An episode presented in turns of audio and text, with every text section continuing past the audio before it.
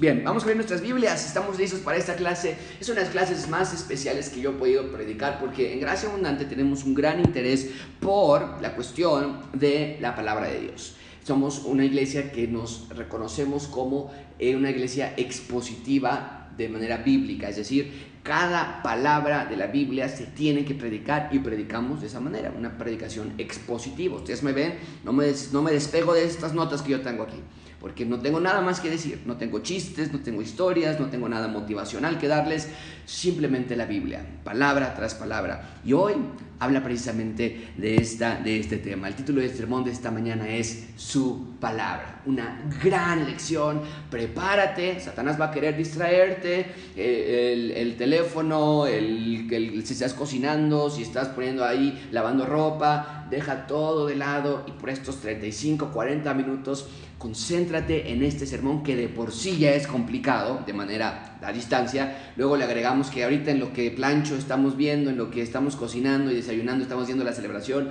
tal vez no va a funcionar. Dales a tus niños, no los dejes sin comer, pero nosotros como adultos necesitamos nuestro alimento espiritual. Prepara tu corazón para esto y en un minuto vamos a dar tiempo para que tú este, eh, eh, tengas un tiempo de confesión de pecados. Pero vamos a leer nuestro texto esta mañana antes de ir a, esa, a ese punto de confesión de pecados y pedir iluminación. Dice la palabra de Dios, primera de Pedro, capítulo 2, versículo 1. Primera de Pedro 2, 1. Desechando pues toda malicia, todo engaño, hipocresía, envidias y todas las detracciones. Wow, hay muchas cosas allí que nosotros podríamos decir que son parte de nosotros, ¿no es cierto? Desead como niños recién nacidos la leche espiritual no adulterada, para que por ella crezcáis para salvación. Dilo en voz alta conmigo de nuevo el versículo 2, ahí en tu casa, donde sea que estés, léelo en voz alta, memoriza este versículo, es tan importante para nosotros. Todos en voz alta, por favor, ¿estás listo? Desead como niños recién nacidos la leche espiritual no adulterada, para que por ella crezcáis para salvación. Muchas gracias. Si es que habéis gustado la benignidad del Señor, acercándoos a Él piedra viva, desechada, ciertamente por los hombres, mas para Dios escogida y preciosa. Vosotros también, como piedras vivas, sed edificados como casa espiritual y sacerdocio santo, para ofrecer sacrificios espirituales aceptables a Dios por medio de Jesucristo por lo cual también contiene la escritura, he aquí pongo en Sión la principal piedra del ángulo, escogida, preciosa, y el que creyere en él no será avergonzado. Para vosotros pues los que creéis, él es precioso, pero para los que no creen, la piedra que los edificadores desecharon ha venido a ser la cabeza del ángulo, y piedra de tropiezo, y roca que hace caer, porque tropiezan en la palabra, siendo desobedientes, a lo cual fueron también destinados. Vamos a orar, vamos a pedir a Dios sabiduría para mí, sabiduría para ti, entendimiento para ti, para que Dios abra tus ojos espirituales. Que lo que antes tal vez leíamos de manera tradicional y de hábito sea algo real, sea algo que puedes entender hoy de una mejor manera. Todos juntos vamos a orar. Y te voy a dar tiempo para que confieses tus pecados, te pongas a cuentas con Dios, que deberíamos hacerlo todo el tiempo, lo entendemos, pero vamos a hacerlo en este momento. Señor, te damos gracias por este momento de poder estar juntos. Señor, te pedimos que sea tu palabra la que nos dirija esta mañana. Señor, ayúdanos a concentrarnos. Hay tantas cosas que nos distraen, el teléfono, mensajes de texto, correos electrónicos, el niño llorando, los hijos que nos piden algo, pero Señor, que este tiempo que vamos a pasar juntos sea un tiempo de crecimiento espiritual, que sea un tiempo de realmente concentrarnos y que podamos enamorarnos más de tu palabra, porque esto es lo que este texto nos está pidiendo. Pero antes de que pidamos esto y que sea una realidad, necesitamos confesar nuestros pecados. Señor, límpianos de toda nuestra maldad. Te quiero dar unos segundos para que tú en tu casa, en tu hogar, en tu oficina, donde sea que estés, te pongas a cuentas con Dios. Confiesa tus pecados si es que quieres entender y obedecer a Dios en esta mañana. Te quiero dar 10, 15 segundos.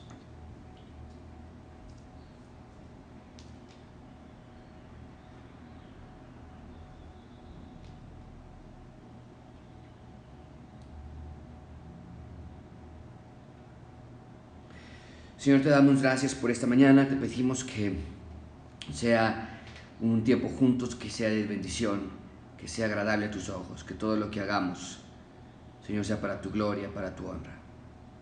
Guía nuestros pasos, guía nuestras vistas esta mañana, no nuestras vistas físicas, guía nuestra vista espiritual. Te lo pedimos en el nombre de Cristo Jesús. Amén. ¿Te has encontrado con alguna persona famosa alguna vez? ¿Te ha pasado eso? Ya sea cuando vayas caminando en la calle o tal vez en algún restaurante o en algún lugar público, tener interacción con alguna persona famosa es muchas veces algo increíble para algunas personas. Verlos en la televisión constantemente y encontrártelos es emocionante. Me ha pasado ya en varias ocasiones que me encuentro con personalidades. Estábamos en una cafetería una ocasión y me encontré con Lalo Treyes, un comentarista deportivo. Íbamos en el carro alguna vez y, estaba parado ahí José Ramón Fernández, me detuve y este, lo, fui a saludar, tomé fotografías con él. En el aeropuerto una, una ocasión estaba Ciro Procuna, que trabaja para ESPN, también un comentarista deportivo. Un día estábamos desayunando con mi familia y algunos invitados y cerca de nuestra mesa en ese restaurante estaba Marcos Vidal y pudimos conocerlo, hablar con él, tomar una foto con él.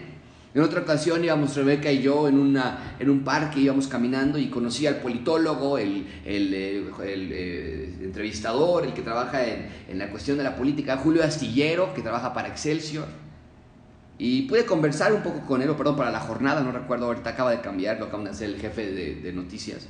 Y siempre es un, tanto interesante platicar con figuras públicas. No sé cómo haya sido tu experiencia, si te pase o si nunca te ha pasado anteriormente, pero te puedo decir una cosa. Ni conocer al presidente de México en persona, ni conocer al hombre más rico del mundo, ni a cualquier otra personalidad de nuestra sociedad, se compara con conocer al Señor Jesucristo. Ahora, muchas veces no lo vemos así. Pero el texto que tenemos frente a nosotros esta mañana nos enseña que no hay nada que se compare con conocer a Jesús. No hay nadie como Él, no hay nada que se le pueda acercar ni tantito a la importancia de conocerle personalmente. Este texto, este texto que tenemos hoy nos va a enseñar que Jesús es, una persona tan importante que se le debe conocer mm, íntimamente y la única manera de conocerle íntimamente es por medio de sus palabras registradas en la Biblia. A diferencia de otros gobiernos y reinos que existen en el mundo, donde el presidente está lejano, allá afuera del pueblo general, o donde el rey en, dinastías europeas todavía existe esto, donde el rey está ausente y, y vive en esplendor y en lujos y en sus castillos y demás, el ciudadano del reino de Dios no nada más tiene el privilegio, sino la responsabilidad de estar cercano a su rey, porque su rey está cercano a nosotros. Con Jesús no se juega, amigo. El ser cristiano no se toma a la ligera. A diferencia de cuando conocemos a alguien famoso en la calle, donde solamente nos tomamos una foto con él o nos firman un libro o nos dan algún autógrafo, con Jesús no se hace nada de eso. Una celebridad busca adulación. Jesús, por el contrario, busca obediencia por medio de amor genuino. Con Él no nos tomamos selfies, con Jesús. A Jesús no lo sigues en su cuenta oficial de Instagram. Con Jesús no te puedes suscribir a su canal de YouTube. No lo sigues en TikTok. Eso es lo que hacemos con nuestras celebridades. A Jesús lo escuchamos hablar por medio de la Biblia. Lo escuchamos intensamente cercanamente, obedientemente. Lo deseamos, lo obedecemos, confesamos nuestros pecados y seguimos conociéndole más y más. Hace ya varias semanas comenzamos esta nueva serie de primera y segunda de Pedro, que nos va a llevar varios meses en terminar, pero solo como manera de repaso. Ya desde el primer capítulo Pedro nos dijo, somos expatriados y de ahí que esta serie se llame Peregrinos y extranjeros. Y Pedro va a ocupar esta misma frase más adelante también, si no mal recuerdo, es la próxima semana que la vamos a estudiar. Pero desde el inicio, desde los primeros versículos, ya nos dijo, Pedro, no somos de esta tierra, algo que aprendió muy bien después de haber estado con Jesús tres años y medio y después de que vio a Jesús ser coronado por medio de su ascensión. Y cuando vio al Espíritu Santo de Cristo descender a ellos en el día de Pentecostés, Hechos capítulo 2, Aprendió él, no somos de esta tierra, definitivamente no. Pero el punto es que nosotros no pertenecemos a gobiernos de este, de, este, de este universo, de este planeta. Nosotros somos ciudadanos del reino de Dios, elegidos según su presencia, como nos lo dijo en el capítulo 1. También nos ha dicho que tenemos una esperanza viva porque Jesús está vivo y que por lo tanto debemos estar esperando al Rey. Nuestras almas han sido purificadas por nuestro Dios, que es lo que nos dijo la semana pasada, y vimos que estábamos destinados a morir eternamente. Vimos la semana pasada que el pecado destruyó y causó un ciclo inevitable en la creación. Pedro nos citó textualmente a Isaías para recordarnos que todo pasa, pero que la palabra de Dios permanece para siempre. Y ahí nos quedamos la semana pasada, ¿recuerdas? Y quiero poner ese último versículo en la pantalla porque es importante que lo conectemos con nuestra clase de hoy y que y vean las frases que subrayé. Lo voy a poner en un segundo, pero vean las frases que subrayé para llevar tu atención a este tema. Velo conmigo. El versículo 23 nos dijo, somos renacidos, no de cimiento incorruptible, sino de incorruptible por a, través de el renacimiento, es a través de la palabra de Dios que vive y permanece para siempre. Nos dijo la semana pasada, porque toda carne es como hierba y toda la gloria del hombre como la flor de hierba. La hierba se seca y la flor se cae, más la palabra del Señor, vean subrayado, permanece para siempre. Y esta es la palabra que por el Evangelio os ha sido anunciado. Entonces, Pedro tiene esto, esa línea en mente. La palabra permanece, la palabra nos renace, la palabra del Evangelio, la palabra se anuncia con esa idea en mente acerca del poder de la palabra de Dios y de su permanencia eterna. Hoy vamos a continuar expandiendo y desarrollando ese punto, la importancia crítica de la palabra de Dios. Este es el sermón de, del, el, punto principal del sermón, perdón. Es este.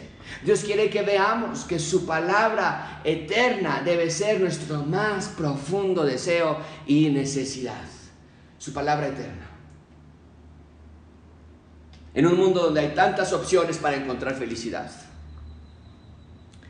La palabra de Dios se levanta como la única fuente de felicidad eterna. En un mundo donde la industria multimillonaria de entretenimiento gasta fortunas enteras para adormecer el dolor de las personas. La transmisión de juegos deportivos busca distraer a las personas de sus problemas, desconectarlos de su estrés, darles felicidad.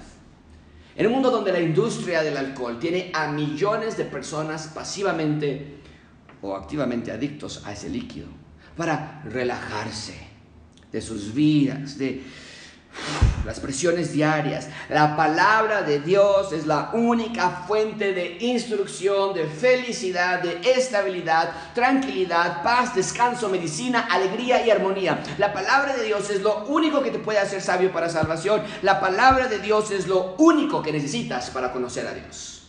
Amigos, esta clase, de, esta clase es de suma importancia. El sermón de hoy es crítico porque Pedro nos va a mostrar claramente el nivel de, necesidad que deberíamos de tener por la palabra de Dios. El mundo está en búsqueda de paz y tranquilidad. A finales del mes pasado se los comenté a ustedes. El Oxo que está debajo de nuestras instalaciones cerró. Las puertas estaban tapadas con tablas hasta nuevo aviso. Acaban de abrir hace, hace un par de días. Pero ¿sabes por qué las cerraron? Que al haber ley seca ya no salía para las rentas. Al no poder vender miles y miles de pesos de alcohol, el Oxxo de pronto ya no fue negocio. El mundo busca amigos, pero busca mal.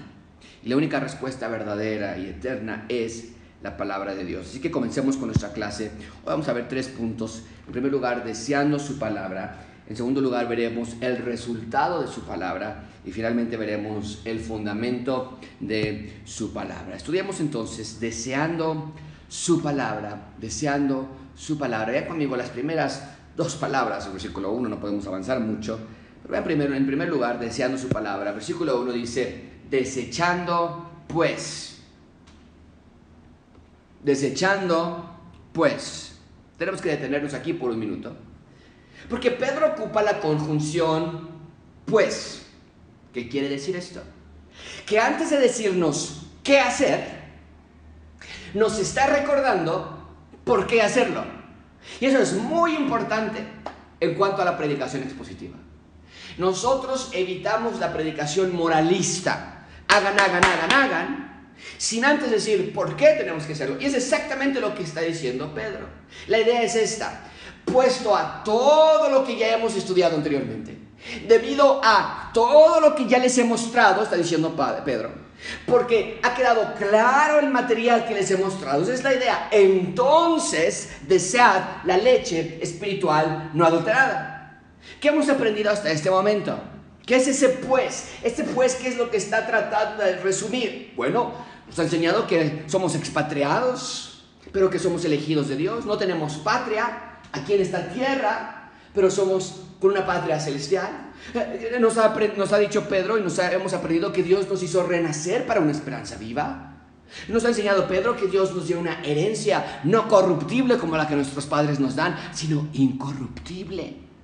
Nos ha enseñado Pedro que Jesucristo se va a manifestar un día, que Dios nos rescató de vuestra vana manera de vivir, dice Pedro, que purificó nuestras almas y lo que vimos la semana pasada, que Dios nos hizo renacer no con simiente corruptible, sino con una simiente o una semilla, como ninguna otra, la palabra de Dios. Por todo eso, dice Pedro, entonces tenemos que desear la palabra. Amigos, es importante que entendamos todo lo que Dios ha hecho por nosotros en la persona del Dios Hijo revelado en la palabra de Dios. Así terminamos la semana pasada, ¿recuerdas? Te lo acabo de mostrar hace un minuto, pero te vuelvo a poner el último versículo del capítulo 1. Más la palabra del Señor permanece para siempre y esta es la palabra que por el Evangelio os ha sido anunciada. Fuimos renacidos a través de la palabra de Dios que vive y que permanece para siempre. Y esta palabra es el Evangelio de Jesús, el Evangelio que transforma vidas, que rescata perdidos y que purifica corazones que estaban totalmente muertos en pecados y en delitos. Mucha atención con esto amigos. Lo que Pedro está diciendo es que no existe sobre la faz de la tierra razón alguna para leer tu Biblia. ¿Escuchaste bien lo que dije? No existe razón alguna para leer tu Biblia, a menos que, y aquí está el punto, seas una nueva criatura. Y permíteme decirlo así entonces, no existe razón sobre la faz de la tierra para que un ciudadano del reino de Dios no lea su Biblia constantemente. No hay razón para no leerla, porque no hubo razón para que Dios se detuviera en salvarte. Entonces, Pedro, con esa pequeña conjunción, pues, nos está conectando con las razones e información que ya nos dio anteriormente. Ya que recordamos por qué, ahora veamos el qué. ¿Qué tenemos que hacer debido a todo lo que Pedro ya nos escribió? Ven conmigo, versículo 1. Desechando, pues, toda malicia, todo engaño, hipocresía, envidia y todas las detracciones. Mucha atención con esto, amigos. Sí, hemos sido purificados. Sí, hemos sido hechos renacer para vida eterna.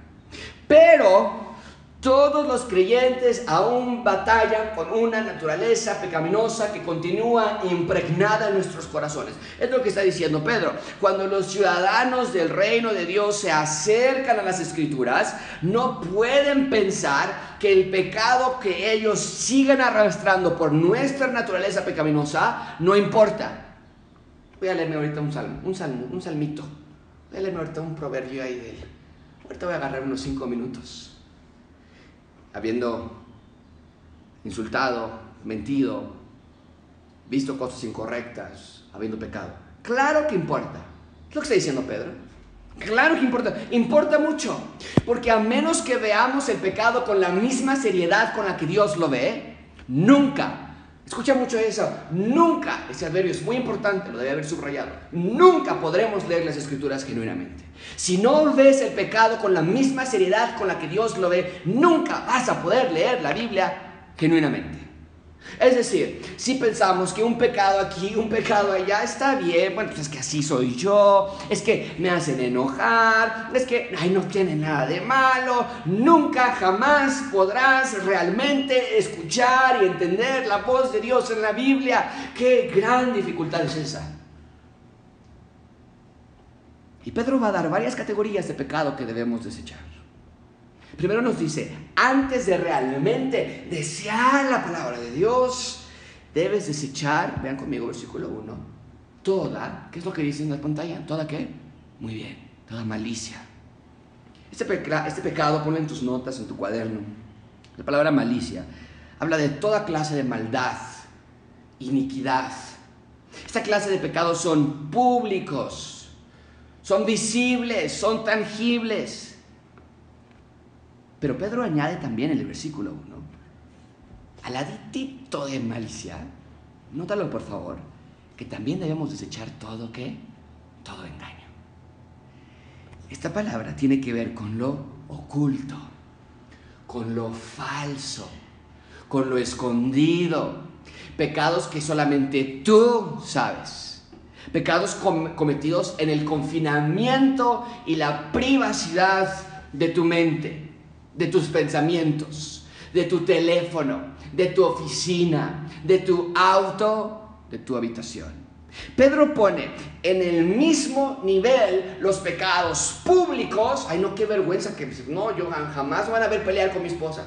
Yo nunca me van a pelear, nunca me peleo con mi esposa en público, jamás. Dice Pablo, los pecados públicos están al mismo nivel que los privados. A veces nos llegamos a sentir que no estamos tan mal. Yo no estoy engañando a mi esposa, no estoy de borracho, no estoy robando.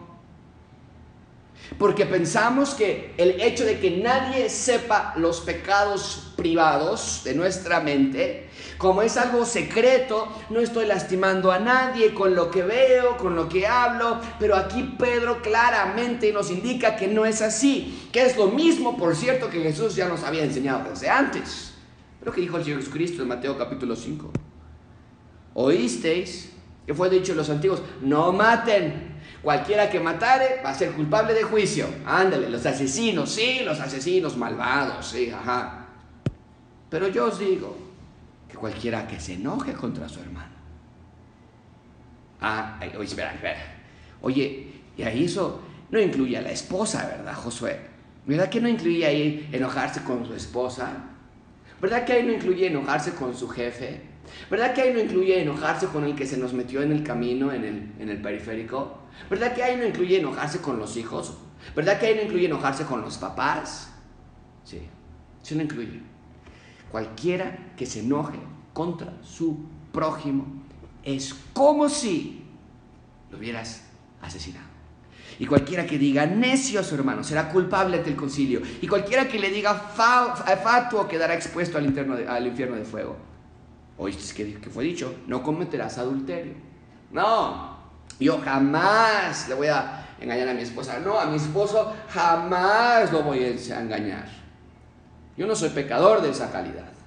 Ay, que escuchaste que el fulanito de ella engañó a su esposa. Ay, qué horrible.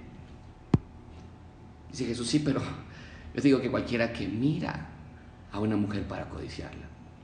Y ahí entra la pornografía, entra todo lo que tenga que ver con cuestiones sensuales y sexuales, carnales, ya adulteró con ella en su corazón. Entonces, Pedro está enfatizando lo que es importante que recordemos. Nuestros pecados ante Dios deben ser confesados todos los días, todo el tiempo. No como licencia de pecar, sabiendo que al ratito ya te confías tus pecados y Dios te perdona pero sí en el sentido de humillarte ante la presencia de Dios y antes de abrir el Salmo, antes de abrir Primera de Pedro, confesar tus pecados y rogarle que te limpie toda maldad y hacer todo lo que está a tu alcance para radicalmente nunca vuelva a suceder ese pecado otra vez. Es lo que Pedro está enseñando en el versículo 1, veándolo de nuevo, toda malicia, todo engaño, hipocresía, envidias, todas las distracciones. No puede haber hipocresías. Ay, manita, qué gusto verte. Y por atrás esta cuata ya no la aguanto. Toda clase de envidias. Toda clase de maldad. Amigos, el punto es que debido a que somos hijos de Dios, debido a que somos ciudadanos del reino de Dios, nuestras vidas deben desechar toda clase de esta maldad. Para entonces, ahora sí, versículo 2, Desead como niños recién nacidos la leche espiritual no adulterada para que por ella crezcáis para salvación.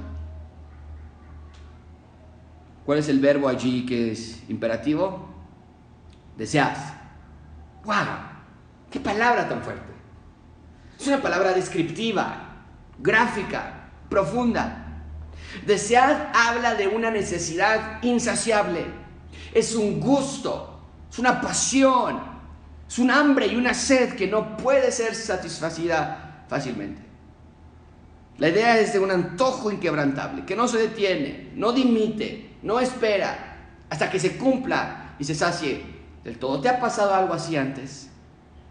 Tener un antojo, que no puedes dejar de pensar en ello y buscas y ahorras y sales y haces lo que tengas que hacer con tal de apagar ese antojo. Y gracia abundante, Pedro comienza esta sección dejando en claro que el que realmente se reconoce a sí mismo como un peregrino y un extranjero en esta tierra, el que entiende que es elegido de Dios, expatriado de aquí, purificado de su alma, entonces esa persona pone su afecto, su interés, su deseo, en algo mejor, superior que cualquier otra cosa que pueda hallar aquí en la tierra. La idea es muy simple. Es que, ¿sabes qué pasa? Dice Pedro. Para el Hijo de Dios no hay nada que le sacie más su sed aquí en la tierra más que la palabra de Dios. No hay nada que le cause más antojo. No hay nada más atractivo, más necesario para el ciudadano del reino de Dios.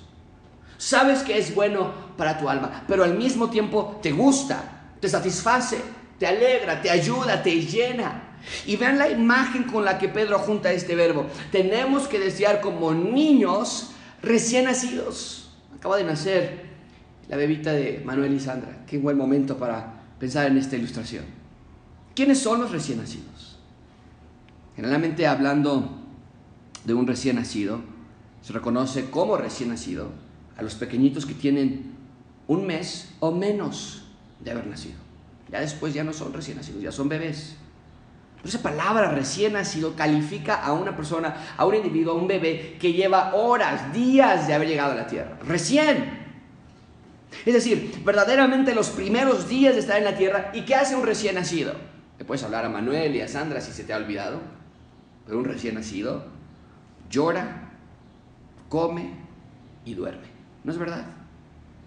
Pero de esas tres cosas, la que hace de manera más instintiva, la que hace de manera más natural y la manera más necesaria es comer.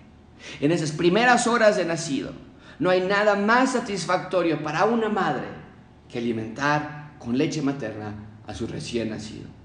Y el bebé desea ese alimento. El bebé llora por él. No puede pedirlo de otro modo, sino que llora desesperadamente por la leche y Dios los equipa a los pequeñitos con un instinto natural para pedir aquello que ni siquiera saben que necesitan tan fundamentalmente, pero lo piden. Y para una madre no hay confusión. Sabes cuando llora porque no quiere dormir, sabes cuando llora porque está molesto, pero el llorar por hambre es tan particular que la madre sabe que llora porque en ese momento está deseando el recién nacido la leche materna. Y Pedro está usando este precioso evento para que nuestros corazones se quebranten delante del rey y lloremos también por alimento espiritual. Amigos, gracias abundante, por favor escucha al rey decirte esta mañana, ten hambre, ten deseo, ten antojo insaciable por mi palabra. Ya basta del tiempo que pensamos que la Biblia no se puede entender o que no tenemos tiempo para leerla, o que ya mañana la vamos a leer, porque Pedro nos dice que los creyentes necesitan desear la leche espiritual de la palabra de Dios. Nos dijo la semana pasada que es la palabra que siembra esa semilla para salvación, ¿verdad? Pero ahora nos está diciendo que esa semilla no se puede quedar solamente en semilla, sino que tiene que ser deseada porque tiene nutrientes necesarios para que podamos crecer espiritualmente. ¿No te ha pasado esto en tu vida? Amigo que ves, amiga, padres, matrimonios, jóvenes que están viendo, niños, sientes que no creces, sientes que pues, no maduras, Vas de iglesia en iglesia, de conferencia en conferencia, vas de día en día y simplemente no sientes que estás creciendo, no sientes que estás madurando. Y Pedro nos dice que esa sensación es debido a una gravísima anemia espiritual. Amigos, necesitamos desear la palabra de Dios con cada fibra de nuestro ser. Necesitamos ansiarla y amarla. Ya basta de comida chatarra. Tanto interés por comer saludable en nuestros días. Tanto interés por ser vegetarianos y veganos. Tanto interés por buscar un gimnasio donde hacer ejercicio. Pero cuando tiene que ver con el alimento espiritual, estamos dispuestos a renunciar a comer los nutrientes tan necesarios para nuestro crecimiento espiritual. Estamos obesos de comidas del, de comida del mundo, alimentándonos de basura, de desperdicios satánicos, de los cuales nosotros no deberíamos tomar parte ya. Leemos y leemos y leemos, todo el día es lectura para nosotros los mexicanos. Leemos noticias, leemos mensajes de WhatsApp, leemos libros de superación personal, leemos el Internet y nuestra mente no está ceñida, no está lista, no está sobria como lo vimos hace un par de semanas. Jóvenes están consumiendo el mundo y sus deseos. Algunos de nosotros estamos infatuados, obsesionados por leer y leer y leer redes sociales. Y le damos a la siguiente, a la siguiente publicación, ¿qué es lo que dice? Y le damos a la siguiente publicación, ¿qué es lo que dice? Vemos y vemos y vemos videos que deberían estar censurados en nuestras vidas y que no deberíamos tener en nuestra posesión. Comida chatarra que trae enfermedades espirituales crónicas Padres, peleas con tus hijos. Madres, te desesperan tus hijos. Te sientes sola. Te sientes atacado por tu esposa todo el tiempo. Sientes que en tu familia algo falta. No hay armonía en casa. Pero rehusamos tener ese antojo por las escrituras. Pero ¿qué tal unas carnitas, no? Vamos al cine y, unas palomitas de, de doritos, unos dorilocos, y se me hace agua en la boca, y ahí nos vamos a Coyoacán. Un cafecito del jarocho. Oye, ¿qué hacemos en la noche hoy? Una peliculita, unos videojuegos. Tomamos, fiestas, música a graduarme con las mejores calificaciones, tener un mejor carro. Esas cosas llegan a ser nuestro antojo primario. Esas cosas son las que llegan a ser nuestro deseo constante, pero no la palabra de Dios. Y gracia abundante, esta es una orden de Dios. Ya nos dijo que somos hijos, que nos ama, que nos purifica, que nos guarda, que nos eligió. Pero ahora también viene una realidad. Para el Hijo de Dios no es opcional desear la palabra de Dios. Ese es nuestro antojo máximo, leer la Biblia. No, no, no, no, no, no, no siempre la vamos a entender al 100%. No, no, no, no siempre vamos a ser perfectos en nuestra constancia de leer la Biblia. Habrá semanas que falles, habrá días que falles. No, no, no, no, no siempre vas a despertarte con una intensidad por querer leerla. Pero ese, dice Pedro, debe ser nuestro deseo nos mueve, nos empuja. Pasa un día sin leer la Biblia, pasan dos, pasan tres, híjole, una, una semana ya, y tu mente y tu, y tu alma ya comienzan a dolerte de la misma manera en la que tu cuerpo te duele cuando dejas de comer por tres o cuatro horas. ¿Has dejado de comer por una semana entera? Así, sin comer nada. No agua, no galletas, nada. ¿Cuándo fue la última vez? ¿Cuándo fue la última vez que no comiste por dos semanas? No, ya llevo dos semanas sin comer. No me digas, ay no, me estás bromeando. Nada de comido por dos semanas. Si no hacemos eso, entonces ¿por qué hacerlo con nuestro alimento espiritual? No tiene sentido morir de hambre. No tiene sentido estar débil espiritualmente. Y Pedro nos dice que deseemos, como niños recién nacidos, la leche espiritual que nunca ha sido adulterada. ¿Sabes por qué no está adulterada? Porque es la palabra de Dios. Y su palabra es perfecta, pura, santa. Es exactamente lo que tu alma necesita. ¿Por qué la debemos desear con tal intensidad? Y ahora nota que no dice el versículo, dice de desear como niños recién nacidos la leche espiritual, no dice la palabra de Dios. Pero ¿cómo sabemos que siendo referencia a la palabra de Dios por lo que vimos la semana pasada? Los últimos versículos que vimos, 23, 24, 25, es la palabra que permanece para siempre, es la palabra que os ha sido anunciada. Ustedes han sido renacidos por la palabra y lo que conecta inmediatamente es desear la o desear la palabra como leche espiritual no adulterada. Pero ¿por qué lo debemos desear con tanta intensidad? Nos dice el versículo 3. ¿Quieres saber por qué? ¿Quieres saber por qué se te debe antojar más que se te antoja la comida? Ve conmigo el versículo 3. Si es que, si es que habéis gustado la benignidad del Señor. ¡Wow! Queremos conocerle más. Queremos estar cerca de aquel que nos salvó y nos amó con tal intensidad. Pedro está citando al salmista 34.8, Salmo 34.8. Gustad y ves que es bueno Jehová. Dichoso el hombre que confía en él. La idea es, si has experimentado su bondad, y todos nosotros la hemos experimentado, especialmente los creyentes de Dios, incluso los no creyentes también, al ver la gracia de Dios, el sol sale y la lluvia cae sobre creyentes y no creyentes por igual. Pero nosotros como creyentes hemos gustado la benignidad, la bondad, las bendiciones de Dios. Dice Pedro, si se han atrevido a recibir las bendiciones, ¿por qué no entonces también desear la palabra? Queremos alimentarnos de su palabra. Te animo y te exhorto con la autoridad que este pasaje está dándome a que deseches la basura y adoptes una vida de disciplina en tu lectura de las escrituras. Bien, ahí tenemos deseando su palabra. Veamos brevemente el resto de nuestro segundo texto, del resto de nuestro texto. En segundo lugar, vean conmigo, por favor, el resultado de su palabra. El resultado de su palabra. Versículo 4. Acercándoos a él, piedra viva y desechada, ciertamente por los hombres, mas para Dios escogida y preciosa.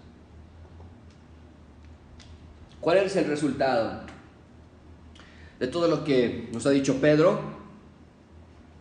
Que somos elegidos en Él, que nos ha amado y que ha purificado nuestras almas. Desecharemos, que, que desechemos lo malo y nos alimentemos de su alimento. ¿Cuál es el resultado de todo esto? Que nos podemos acercar a Él. ¡Wow! Este verbo acercar habla de estar extremadamente cercano, cuerpo a cuerpo. Cuando estamos alimentándonos de la palabra no adulterada de Dios, estamos cuerpo a cuerpo, cerquita a su presencia, cercanos a Él. ¿Te has sentido solo? ¿Te has sentido sola? Déjame hacerte esta pregunta. ¿Cómo está tu lectura de la Biblia? A veces queremos que Dios se aparezca de maneras extraordinarias, a veces le pedimos señales. Señor, que salga, me encuentre un billete de 500 y que, y que me muestres que, que tú existes. Y ahora sí, nunca te voy a fallar. Dios no es un negociante. Dios no nos está, Dios no negocia con nosotros, no nos soborna. Pedimos señales para que sintamos que estamos cerca a Él y que nos escuchas. Si tú me amas, déjate ver. Y aquí Pedro nos está recordando, oye, oye, la cercanía a Dios no se siente por medios humanos, sino por medio de su palabra. Así que no tardes más. Él es la piedra viva, nos dice el versículo 4. Es decir, no adoramos a un ídolo. Los ídolos son esculturas de piedra u otros materiales, pero son objetos inanimados. Nuestro Dios no. La Biblia está viva porque Dios está vivo. Cuando leemos la Biblia nos estamos acercando a la piedra viva. Vean de nuevo versículo 4, acercándonos a Él, piedra viva, desechada por los hombres, pero para Dios era escogida y preciosa. Cristo es el fundamento sobre el cual todo está construido. Todo el Antiguo Testamento tiene su fin en el Señor Jesucristo, de una manera u otra, hacia ese majestuoso plan redentor que se revela en cada página de la Biblia. Y aunque Jesús nos dice el texto, aunque fue desechado por los hombres, porque Juan nos dice, Juan capítulo 4, que los hombres amaron más las tinieblas que la luz, nos dice nuestro texto que para Dios Jesús, aun cuando fue desechado por los hombres, para Dios, Él era la piedra escogida y preciosa. Ahora ten esta frase en mente, escogida y preciosa. ten esta frase, que Jesús es escogido y precioso ante los ojos de Dios. Porque esta frase es importante por lo que dice en el versículo 5. Entonces, Jesús es precioso y escogido ante Dios. Ve lo que dice el versículo 5. Vosotros también. ¡Wow! Qué, qué hermosa palabra! Vosotros también, como piedras vivas, sed edificados como casa espiritual y sacerdocio santo. Esto es increíble. Jesús es la piedra viva, escogida y preciosa. Y ahora los que estamos en Él, también somos piedras vivas. ¿Qué quiere decir eso? ¿Que somos dioses como Jesús? No. Pero en el momento en que nos adoptó, nos ha hecho miembros de la familia del rey. Pablo lo explica así en Romanos 8:17. Y si hijos también herederos, herederos de Dios y coherederos con Cristo. Entonces, cuando somos integrados a la familia de Dios, también somos vestidos de nuevas ropas con las que Dios nos ve. Y de nuevo vean el versículo 5 de Pedro. Vosotros como piedras vivas, sed edificados como casa espiritual y sacerdocio santo para ofrecer sacrificios espirituales aceptables a Dios por medio de Jesucristo. Ahora somos un sacerdocio santo y como tal tenemos la responsabilidad de sacerdotes. ¿Sabes cuál era la responsabilidad de un sacerdote en el Antiguo Testamento?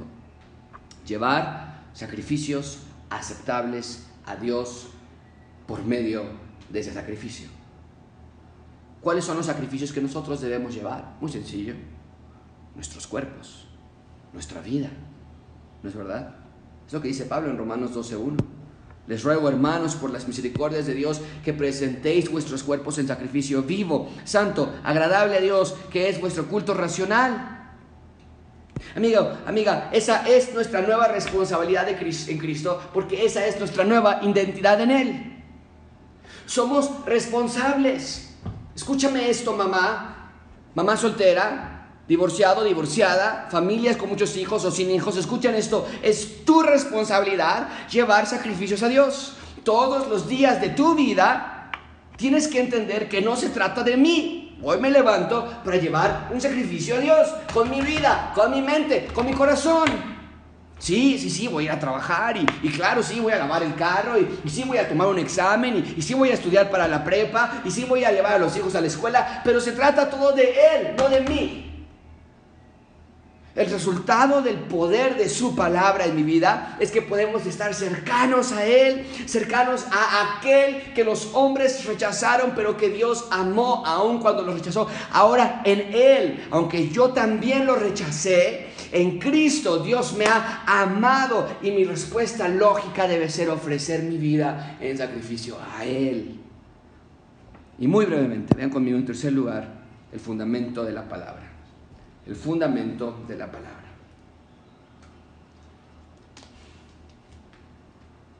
Versículo, versículo 6. Por lo cual, también contiene la escritura, he aquí pongo en Sión la piedra principal, piedra del ángulo, escogida preciosa, la frase que ya nos había dado antes, y el que creyera en él no será avergonzado. Pedro de nuevo nos muestra que estaba profetizado ya todo esto. Y cita textualmente Isaías 28.6. Vean conmigo, Isaías 28, 16, perdón. Por tanto, Jehová, el Señor, dice así, he aquí que yo he puesto en Sión por fundamento una piedra, piedra probada, angular, preciosa, de cimiento estable. El que creyere, no se apresure. Jesús es la piedra angular el fundamento de todo lo que hay. Desde hoy y para siempre solo es Jesús. Ven conmigo versículo 7. Para vosotros, pues los que creéis, Él es precioso, pero para los que no creen, la piedra que los edificadores desecharon ha venido a ser la cabeza del ángulo. Esto es increíble. Para los que creen, Jesús es la manera de entrar al reino. Pero para los que no creen, el desobedecer a Jesús es la manera de no entrar al reino, de tropezar. No se trata entonces que se van al infierno los que se portan mal. sino los que nunca pusieron su fe en esa piedra preciosa. Es lo que dice versículo 8, y es una piedra de tropiezo. Para nosotros, para los que creemos, es la piedra preciosa, pero para los que no creen, fue la manera en que tropezaron. Los hizo caer, porque tropiezan en la palabra, siendo desobedientes, a lo cual fueron también destinados. Al no, creer, al no querer creer en Jesús, se están asignando a sí mismos desobediencia al Evangelio. Eh, recuerda, Recuerda, y amigo que nos estás viendo por primera vez, amigo que nos has estado viendo, personas de Gracia Abundante, te lo vuelvo a subrayar. El Evangelio es una orden. Ay, qué bonito que, que Dios me ama y ay, qué bonito que Dios... No, pues claro, hay una parte hermosa en todo esto. Pero el Evangelio, la entrada del Evangelio la dijo el Señor Jesucristo, Marcos 1.15, arrepentíos, creed en el Evangelio porque el reino se ha acercado. Y si quieren entrar al reino, te tienen que arrepentir de sus pecados. Han pecado contra mí. Y amigo que nos estás viendo, te ruego que te arrepientes de tus pecados en este momento.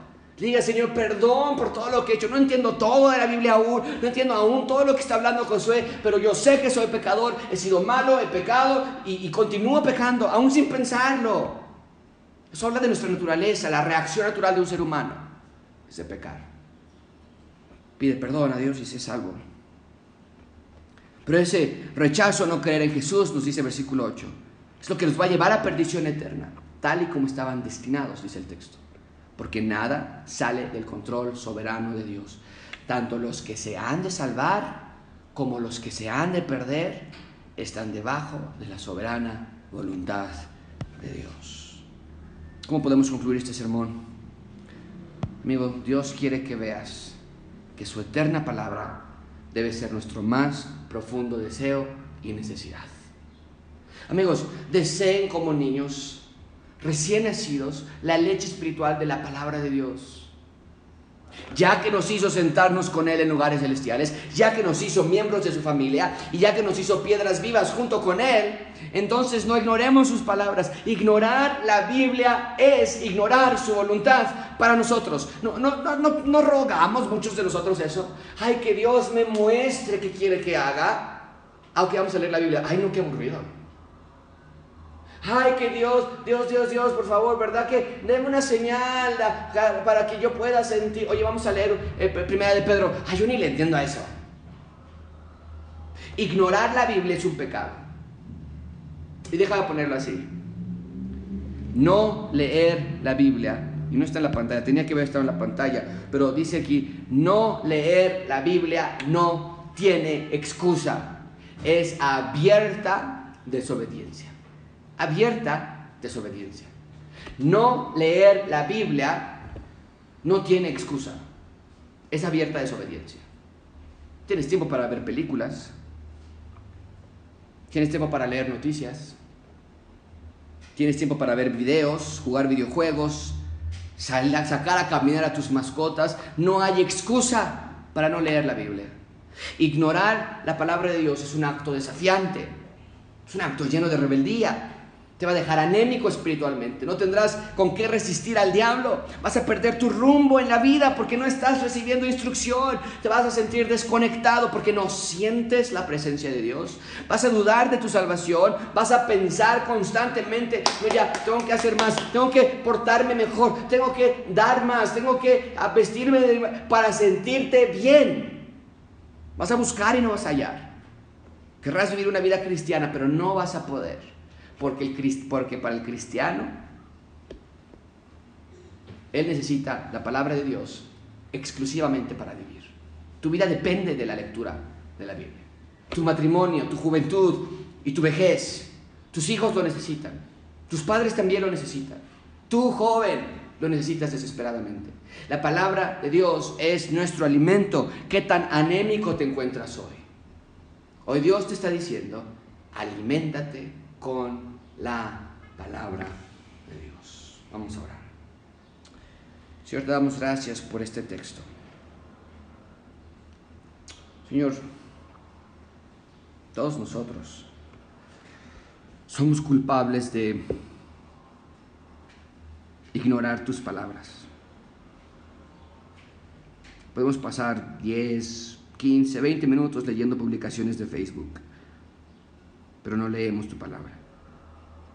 Señor, perdónanos, límpianos y danos un deseo, un genuino deseo de leer la palabra por sobre todas las cosas. Que las familias de gracia abundante, los padres, los hijos, los abuelos, separados, divorciados, con matrimonios estables o inestables, confíen en ti y lean sus Biblias. Que tengamos una iglesia no radicalizada, pero sí radical. Que antes de Instagram, antes de YouTube, antes de dormir, antes de comer, antes del dinero, antes del novio, antes de la fiesta, no hay nada más importante que tú. Ayúdanos, Padre. Te lo pedimos en el nombre de Cristo Jesús.